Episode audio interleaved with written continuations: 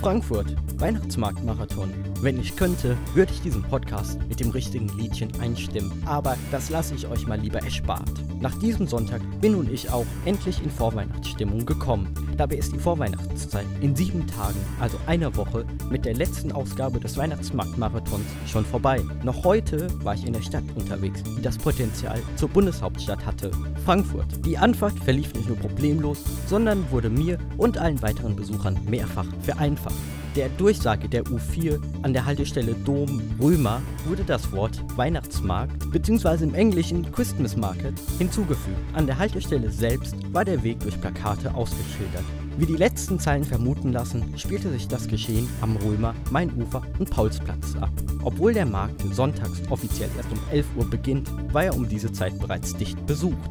Doch zum Glück nicht so sehr, dass es unangenehm werden konnte. Möglicherweise liegt das an dem nicht erzwungenen Rundgang. In Mainz und Darmstadt mussten Besucher lediglich die Gänge hoch und runter laufen, um alles gesehen zu haben. In Frankfurt war dem nicht so, wodurch es zu Beginn etwas schwierig war, sich zu orientieren, doch letztendlich habe ich es geschafft, alles einmal gesehen zu haben. In Erinnerung blieben mir die Exklusivitäten, die die bisherigen Weihnachtsmärkte nicht bieten konnten. In der Regel gibt es Waren, welche es einfach überall gibt. Leuchtende Pappsterne, ausgefallene Kerzen, wahlweise auch aus Bienenwachs, inklusive weiteres Zubehör, sowie die in diesen Berichten traditionsgewordenen Weihnachtspyramiden. Letzteres fand man in Frankfurt nicht vor, dafür aber Buchstabenzüge.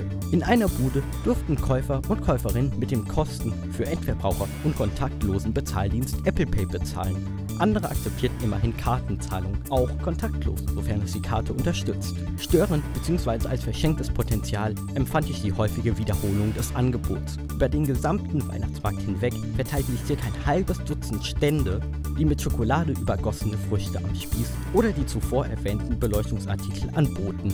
Ein Betreiber, der Kerzen aus Bienenwachs vertrieb, war an zwei Plätzen vertreten. Eventuell möchten die Aussteller sicher gehen, dass man sie in seinem persönlichen Rundgang nicht übersieht, um zu einem Fazit zu gelangen. Die Anreise gestaltet sich mit dem ÖPNV in aller Regel problemlos. Das Angebot ist riesig, auch wenn ich mir ein paar neue Ideen gewünscht hätte, wodurch sich der Besucherstrom gut verteilt.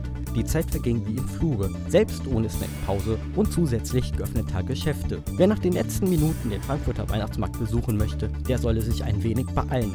Anders als in Mainz und Darmstadt ist die letztmögliche Besuchsoption nächsten Samstag, den 22. Dezember 2018. Informationen können der Webseite zum Weihnachtsmarkt entnommen werden. Zusätzliche Eindrücke gibt es im Pressebereich in Form von Bildern.